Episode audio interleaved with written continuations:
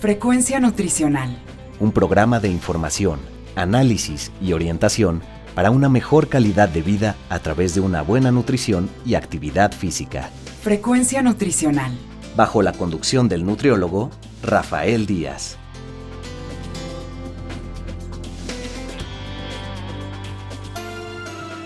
Hola amigos y amigas, les saluda Rafael Díaz García, ya estamos en su programa Frecuencia Nutricional, un programa de la Universidad Autónoma Metropolitana, Unidad Xochimilco, para Radio 94.1 FM. Antes de cualquier otra cosa, quiero agradecer a todos los que durante estos días nos han seguido en nuestra página web y se han puesto en contacto con nosotros vía correo electrónico, Facebook y Twitter. Sus comentarios y sugerencias son muy importantes para todos los que hacemos este programa. Recuerden que Frecuencia Nutricional es un programa hecho por personal docente e investigadores de la Licenciatura en Nutrición Humana de la UAM para todos ustedes, y el cual tiene como objetivo informar, analizar y orientar en los diferentes temas relacionados con la alimentación y la nutrición.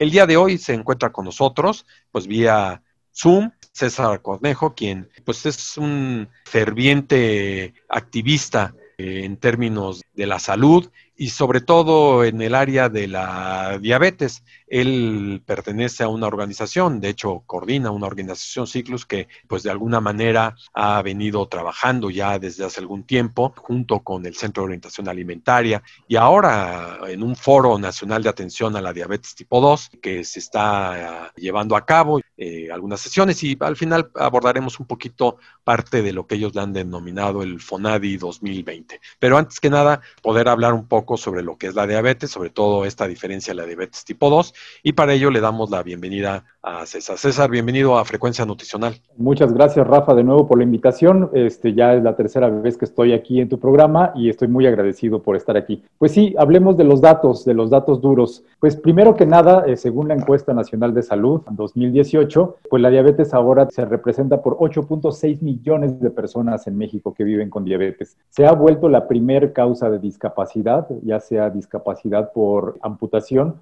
o por ceguera. Y por otro lado, en este contexto de la pandemia, tiene la relación de, de cada 10 personas que mueren por COVID, 7 están relacionadas de alguna manera con la diabetes. Entonces, estos datos son alarmantes. Además de que en el 2018, 105 mil personas murieron por diabetes. Ahorita, según los últimos datos, estamos alrededor de 90 mil, 95 mil personas que han muerto por COVID. Sin embargo, todo el esfuerzo que se tiene para poder difundir cómo prevenirlo, cómo cuidarse, pues no se ve reflejado en la misma proporción eh, si comparativamente tomamos las personas que han muerto por diabetes en el 2018 y las personas que han muerto por COVID este año. Entonces ahí hay huecos que, que llenar y bueno, pues por eso es que hemos creado el Foro Nacional de Atención a la Diabetes.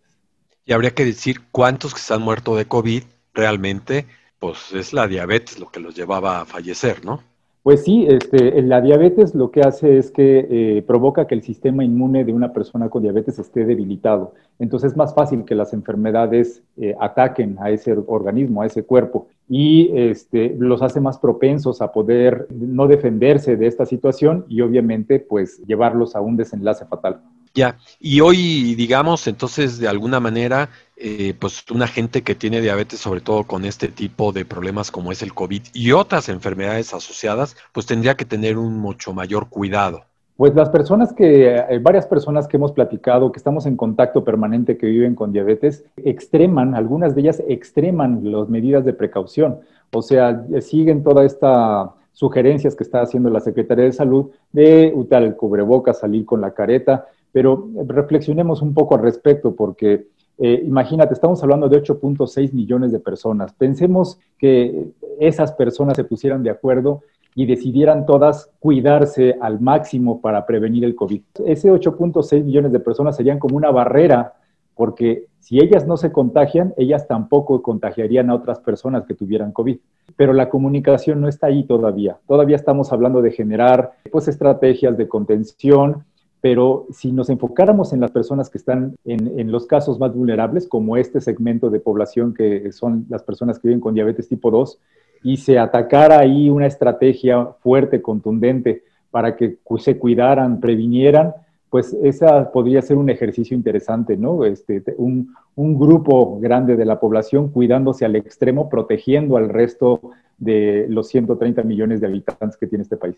Digamos, una persona con diabetes, ahorita un poco también por lo que se planteaba al inicio, no es que porque es diabético le dé COVID, eso es una cuestión adicional. Alguien le da COVID, pero el que tiene diabetes, entonces el COVID le pega con muchísimo mayor eh, impacto y las consecuencias de una muerte, digamos, pues son más viables en un paciente con la diabetes. Y recordemos que la diabetes pues no es algo que se desarrolló en el instante, no es una infección, no es una bacteria, no es un virus que llega en el instante, es la consecuencia de tiempo, de años, de un estilo de vida no muy saludable, de sedentarismo, de mala alimentación, de este, falta de ejercicio, etcétera. Entonces, ahorita se nota mucho en los medios de comunicación que la diabetes y COVID pues prácticamente es una, una señal o un augurio de muerte. Sin embargo, creo que hace falta que también reflexionemos en ese sentido.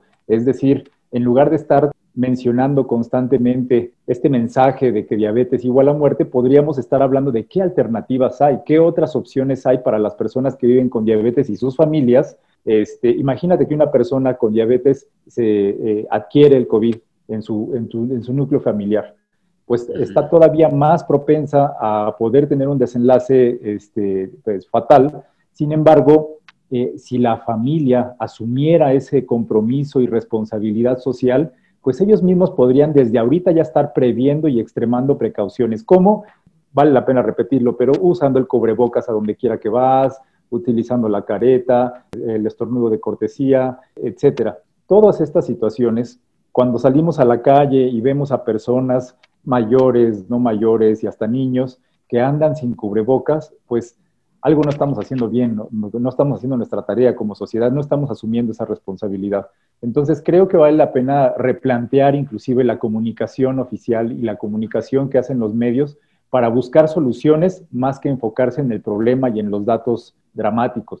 Y digamos, de pensar que con todo esto del COVID, las gentes que tienen diabetes de alguna manera han de haber también tomado ciertas eh, medidas adicionales como es este resguardo en casa y que pues asociado al problema ya de salud que tenían deficiente, eh, pues se le suman otros factores como este eh, que vienen derivados de este encerramiento, ¿no? Pues uno de ellos es también la, la depresión, estar en esta condición estar viendo noticias fatalistas, estar eh, sabiendo que, puedes ser, eh, es una persona que tiene un más alto riesgo de, contagio, pues todo eso también va generando un ambiente en donde pues se necesitan alternativas, ¿verdad? O sea, se necesitan alternativas, por ejemplo, de actividad física. Hay ahorita la UNAM, este, la UAM, universidades, personas que están haciendo eh, videos para que te puedas conectar por vía Zoom y puedas hacer actividad en tu casa.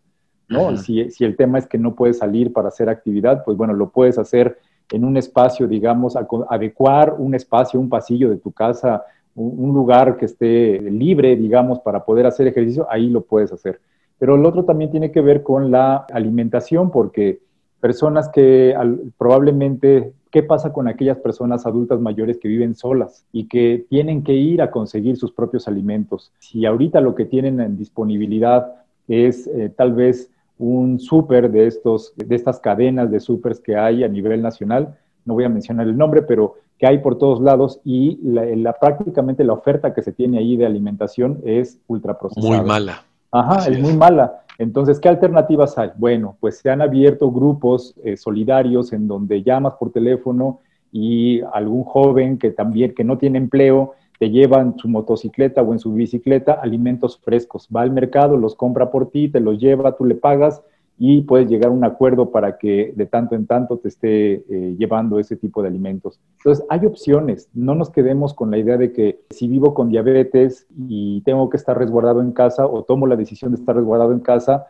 me voy a perder de estas otras eh, posibilidades de tener una mejor calidad de vida. Actividad física se puede hacer eh, comer fresco también hay alternativas. Tal vez haya que pagar un poco de sobreprecio, pero pues bueno, la salud no es invaluable, ¿no? Entonces hay que buscar alternativas locales, consumir local también y buscar estas pequeñas organizaciones que se están poniendo de acuerdo en la central de abastos o en los mercados que hay en cada comunidad o en las colonias. Seguramente si preguntan van a encontrar que hay algún teléfono en donde los locatarios se los van a agradecer también y pues aportar un poco más a la economía local. Claro, y, de alguna manera también eh, pensar de que, eh, bueno, si una persona enferma con diabetes, no está uno para gastarlos, pero por cuidar unos cuantos pesos, el daño catastrófico económico que se le puede generar por un descuido, pues puede haberse ahorrado en esa compra quizás con unos poquitos pesos de más que lo que va a gastar en un hospital. Y si cae al hospital público, pues con la certeza de que los servicios no son quizás lo que esperaría. Y por otra parte, pues que siempre hay que adicionarle algunos medicamentos que no siempre el sector salud otorga y que hay que acabar comprando en la farmacia. Y esto ya lo hizo más caro que haber ido a pensar en comprar en una tienda pues de estas de conveniencia que dices, pero que de donde haya otros productos como frutas y verduras, ¿no? No ultraprocesados. Aquí vale la pena comentar la relevancia de contar con grupos de, apoyo mutuo, con otras personas que vivan con diabetes. Y bueno, la tecnología, si antes había todavía un poco de resistencia para adoptar la tecnología, ahora creo que la mayor parte de las personas ya lo está haciendo. ¿Por qué? Porque es la única forma en que puede mantenerse en contacto con sus seres queridos, utilizar el WhatsApp o el Facebook. Entonces, hay también grupos de autoayuda, grupos de apoyo, en donde hay para otras personas que también viven con la misma condición y que entre ellos puedan resolver sus propios problemas. Se entienden más, se escuchan más y poder generar este tipo de vínculos que ya sea para el aspecto emocional o para el aspecto de alimentación o de actividad física, simplemente para brindarse apoyo y palabras de aliento, sirve que no se queden solos, que no se sientan que solamente les está pasando eso a ellos o a ellas, que se acerquen a este tipo de grupos, que se acerquen también a los educadores y educadoras en diabetes, puede ser otra alternativa también. Aquí en Ciclus tenemos algunos grupos de, autoayuda también. Eh, en fin, hay opciones, que los busquen en Internet y hay opciones en donde se puedan poner en contacto. Y a partir de esta condición que está sucediendo hoy en día, ¿ha habido más organización? ¿O digamos, viene siendo el mismo ciclo de organización que se tenía antes de la pandemia? En nuestra experiencia con el grupo de egresados de los cursos de, diabetes de Ciclus, pues se ha generado como una comunidad. Las personas entre este grupo que tenemos de cerca de 70, casi 100 personas, entre ellos ya hicieron grupos más pequeños y se están apoyando entre sí. Entonces, platican y comparten en el grupo. Es, un grupo de WhatsApp en donde es eh, un vínculo social que ya se generaron entre ellos. Entonces se comparten cosas hace unos días. Estuvieron compartiendo en el grupo de WhatsApp sus ofrendas y compartiendo cada quien la historia, entonces, de las personas a las que están haciendo la, ofrenda. Entonces, esto, se va esto va permitiendo que se siga construyendo este tejido social ahora desde lo digital y que se sientan acompañados y escuchados. Lo que nos han platicado es que muchas veces en la familia, eh, pues no, no hay ese entendimiento, porque la familia carece de información acerca de cómo atender o cuál es el rol que le toca al familiar eh, jugar cuando alguien vive con diabetes en, ese hogar. Entonces, aquí pueden decir sus quejas, sus frustraciones, sus comentarios, sus ideas, sus propuestas, y es un grupo de apoyo prácticamente. Y supongo que mucha gente que vive con la diabetes, eh, de alguna manera, no es una persona individual en la familia va acompañado quizás algún hijo, la mamá, alguna cosa por el estilo, ¿no? Bueno, pues uno de los riesgos precisamente para desarrollar diabetes es que un familiar de línea directa pueda tener diabetes también, es decir, papá, mamá, hermanos, personas que nos estén escuchando en tu audiencia, si se saben que alguien de su familia, padres o hermanos vive con diabetes, la recomendación es que cada seis meses se vayan a, hacer, a, tomar la glucosa y que vayan monitoreando a ver cómo va, ¿no? O sea, no es, no es para infundir miedo, se trata de prevenir, porque ese es uno de los principales factores de riesgo. Entonces, ¿para qué arriesgarnos a que, a que eh, sea irreversible? Eh, cuando es el diagnóstico ya es irreversible. Sí, desde ahorita, teniendo, adoptando este hábito de hacerse sus estudios de sangre y tomarse la glucosa podría prevenir lo que pudiera ser una diabetes en donde ya no hay marcha hacia atrás. Digamos, en términos de este cuidado que la gente eh, tiene que tener, para ustedes, ¿cuáles han sido las experiencias más importantes? ¿Cuáles son estas, sobre todo, que los propios diabéticos comparten? Porque recuerdo en alguna reunión que tuvimos previamente junto con Julieta Ponce del COA y con un grupo de gentes que compartían sus experiencias, pues ellos hablaban muchas veces de que no se les escucha, no se les, digamos, toma en cuenta y que llegan al sector salud y simplemente eh, tome usted tal medicamento o haga usted aquello y al paciente pues este, se sale con una receta sin saber qué es lo que tiene que hacer. Pues yo creo que la principal, en a título personal, creo que lo principal que hemos descubierto es la fortaleza y la experiencia, la sabiduría que tienen las personas que viven con diabetes. Ellos son expertos y expertas en su propia salud y lo que nos hemos dado cuenta es que este sistema, este modelo médico hegemónico, hace a un lado la experiencia que tiene la persona, el médico diciéndole al paciente lo que tiene que hacer y el paciente obedeciendo las indicaciones del médico, en vez de trabajar en equipo y aprovechar la experiencia que tiene la persona que vive con diabetes, precisamente para construir una nueva manera de atender su salud y mejorar su calidad de vida. Yo creo que esa ha sido la parte más importante porque hemos escuchado muchos comentarios de las y los compañeros que viven con diabetes precisamente quejándose de esta situación, de que el médico no le dijo, pues nada más le dijo que tenía diabetes y le dijo, pues tiene que cuidarse y tiene que dejar de comer X, Y o Z alimentos y ya no hay más orientación, no hay más acompañamiento. Pero en el momento en que uno empieza a preguntar, porque al final ellos acaban resolviendo. Lo que el médico eh, les haya dicho o no, ellos buscan la manera de resolver, ya sea con Google, con amigos, con vecinos. Entonces ahí creo que hay una oportunidad grande y precisamente por eso es que eh, creamos el Foro Nacional de Atención a la Diabetes, para eh, que todas esas voces sean escuchadas, para que quepan todas y todos en un mismo espacio donde se trata de incluir y de escuchar y de proponer, de hacer propuestas para atender la diabetes tipo 2 en México. Y supongo que eh, de alguna manera cuando ustedes dialogan con estas personas que presentan eh, diabetes, eh, pues ellos expresan, digamos, en cierta manera que salen a gusto con el comentario que les hizo el médico, con la recomendación que les hizo el médico. Entiendo que la atención, sobre todo de primer nivel en el país, pues es una atención que ya tiene muchos años, mucha tradición y que ya hay mucha experiencia en los médicos que dan estas recomendaciones. Pero pensando en pacientes eh, que llegan ya con algún daño de estos catastróficos, ¿no? Que puede ser desde una amputación, ceguera, eh, diálisis, digamos, pacientes que llegan con daño renal. Eh, ¿Cuál es la experiencia de estos pacientes eh, que dialogan con ustedes? Pues mira, por un lado es que eh, tienen muy poco tiempo en que el médico los ve. El médico los tiene que atender entre 15 minutos, de 15 a 20 minutos. Y a veces en ese espacio de tiempo las personas que viven con diabetes no alcanzan a, externar todos sus, síntomas o todos sus sentires. Entonces, este, sienten que no son escuchados. En el caso de las personas que a veces están, en, por ejemplo, en el Seguro Social, que sus citas son cada tres meses, e imagínate, ahorita con la epidemia y en esta transformación que se hizo de los hospitales para poder atender COVID, eh, les dijeron que no tenían que ir, que tenían que ir todavía a esperarse. Entonces, eso habilita a las personas también para que vayan encontrando otras formas de atender esta situación. Y déjame comentarle a ti y a tu público experiencias que hemos tenido ahora en la organización precisamente del FONADI. Hemos escuchado y entrevistado a muchos eh, médicos, médicas, y, hemos encontrado eh, más de, dos veces médicos especialistas que nos han comentado que a los especialistas no les importa las personas con diabetes, les da flojera, esa fue la palabra que nos habían dicho. ¿A quiénes sí les importa a las personas con diabetes? A los médicos generales, a los médicos que tienen esa atención de primer nivel.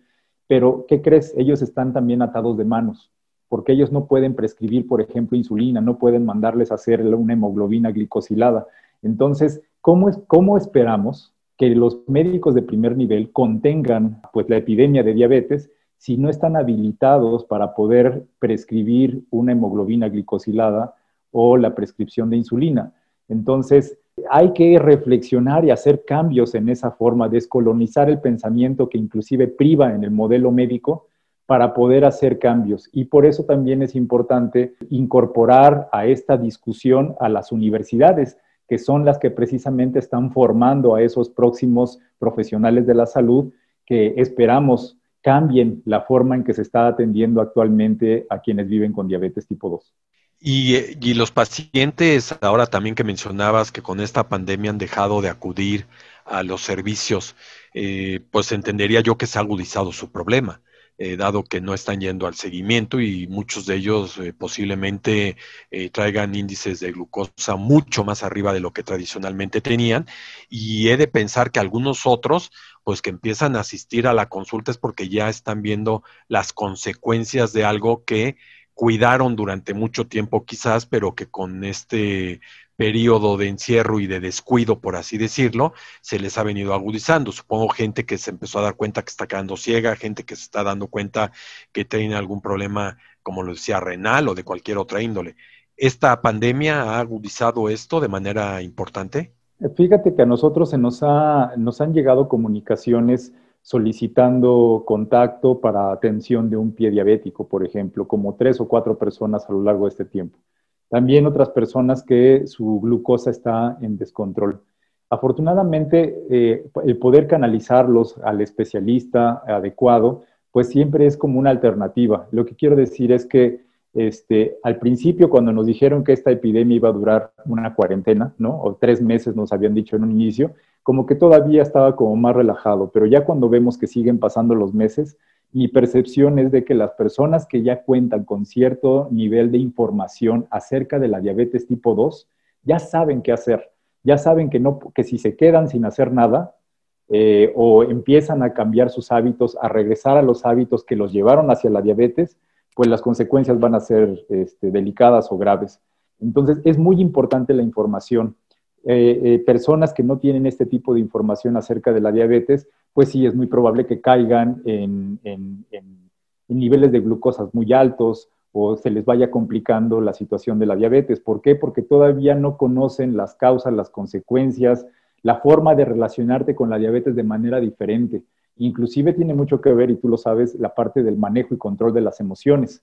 Eh, es cómo se ven a sí mismos, eh, teniendo diabetes. Se ven enfermos de diabetes, se ven como personas, como agentes activos, porque pueden hacer un cambio eh, social, se ven como un paciente, cómo se ven a sí mismos como una persona con diabetes. Dirían algunos de las personas en las charlas que hemos tenido con ellos, nos comentan ellos que para, algunos de ellos la diabetes ha sido una oportunidad de vivir mejor. ¿Por qué? Porque si el médico te dice, este, pues aliméntate mejor, este, hidrátate mejor, haz actividad física, échale un ojito a tus emociones, o sea, eh, todos estos hábitos de vida, eh, pues no solamente es para las personas que viven con diabetes tipo 2, para todos nos, nos vendría bastante bien dormir bien y los que te acabo de comentar. Entonces, un estilo de vida sano sería el estilo de vida de una persona que tiene diabetes tipo 2 y la lleva adecuadamente, y eso aplicaría para todos. Eh, para terminar, este, César, me gustaría, eh, pues, digamos, abordar este foro que están llevando a cabo, que empezó el día 5 de noviembre y está llevando 5, 6 y 7, y tendrá dos semanas más, 12, 13, 14, 19, 20 y 21 de noviembre, que es el famoso FONADI 2020, el Foro Nacional de Atención a Diabetes tipo 2. Eh, ¿Por qué no nos platicas en qué está consistiendo este, este foro y cómo la gente que, bueno, pues a partir de hoy escuche el programa eh, pueda incorporarse. Pues es importante que sepan que en el Foro Nacional de Atención a la Diabetes tipo 2 cabemos todos y todas. O sea, personas con diabetes, familiares, académicos, investigadores, todas las voces son escuchadas. Como bien dices, acabamos de pasar el coloquio que fue 5, 6 y 7. esta semana tenemos 12, 13 y 14 el foro. El foro está diseñado para fijar una postura entre todos, entre toda la comunidad que está asistiendo al FONAVI. Eh, después de haber detectado los elementos esenciales de la realidad que viven las personas que viven con diabetes, el día de hoy, en este contexto de epidemia, eh, ahora toca el momento de pensar, reflexionar, fijar esta postura para entonces llegar al último momento que es 19, 20 y 21, en donde en las mesas de trabajo se va a poner eh, hacer un referéndum para poder elegir cuáles son los 24 temas prioritarios que atender para prevenir o controlar la diabetes tipo 2. Y de, esto, de estos 24 temas se van a discutir en una plenaria el día 21 de noviembre y se hará entrega, tenemos el compromiso de un eh, representante del gobierno federal, de la Secretaría de Salud, a quien se le va a hacer entrega de estos resultados para que sepan que la sociedad civil organizada estamos generando soluciones y estrategias y que esto obviamente provoque un beneficio para la sociedad y para controlar la diabetes tipo 2. Entonces, les esperamos precisamente, inscríbanse. Eh, la forma de hacerlo es en www.fonadi.com. El acceso al foro es de 180 pesos. Aún así hay descuentos y estos descuentos pueden acercarse a nuestra página web o a nuestras redes sociales para precisamente saber cómo obtener los descuentos. Pues la verdad es que muy interesante eh, y reconocer el trabajo del COA y de Ciclus que han sido promotores de este foro, en donde participan varias eh, instituciones de públicas, privadas, de asistencia, y por ejemplo, pues no se digan instituciones educativas, la Universidad de Guadalajara, la Iberoamericana, el Instituto Politécnico Nacional, el Tecnológico de Monterrey y varias más, entre las cuales también Claro está la Universidad Autónoma Metropolitana, a la cual pertenecemos como casa abierta al tiempo y de la cual este programa tiene la oportunidad de salir en One Radio. Pues César, muchas gracias por haber estado con nosotros en Frecuencia Nutricional nuevamente y esperemos que no sea la última, a ver si hay oportunidad de después platicar cuáles fueron las conclusiones y cuáles son los avances que están dando ya de los resultados de este foro. Con mucho gusto, Rafael, dalo por hecho, aquí estaremos contigo de nuevo. Frecuencia Nutricional bueno, pues amigos y amigas, estamos finalizando por hoy nuestra emisión, la cual esperamos haya sido de su agrado. Recuerden que podemos seguir en contacto a través de nuestra página web www.facebook.com diagonal frecuencia nutricional. Y también pueden hacerlo a través de Twitter en arroba F nutricional. De igual manera, lo pueden hacer enviándonos sus comentarios y sugerencias al correo electrónico frecuencia nutricional arroba correo .xoc.one.mx. Pueden escuchar todos nuestros anteriores programas www.misclo.com diagonal frecuencia nutricional y ahora también lo pueden hacer a través de la plataforma de Spotify. Solo me resta agradecerle a Alfredo Velázquez, a Teseo López, a Norma Ramos, a Magdalena Rodríguez y Efraín Velázquez, quienes hicieron posible la realización de este programa. Finalmente, gracias a todos ustedes por escucharnos. Se despide Rafael Díaz, quien nos espera en nuestra siguiente emisión de Frecuencia Nutricional.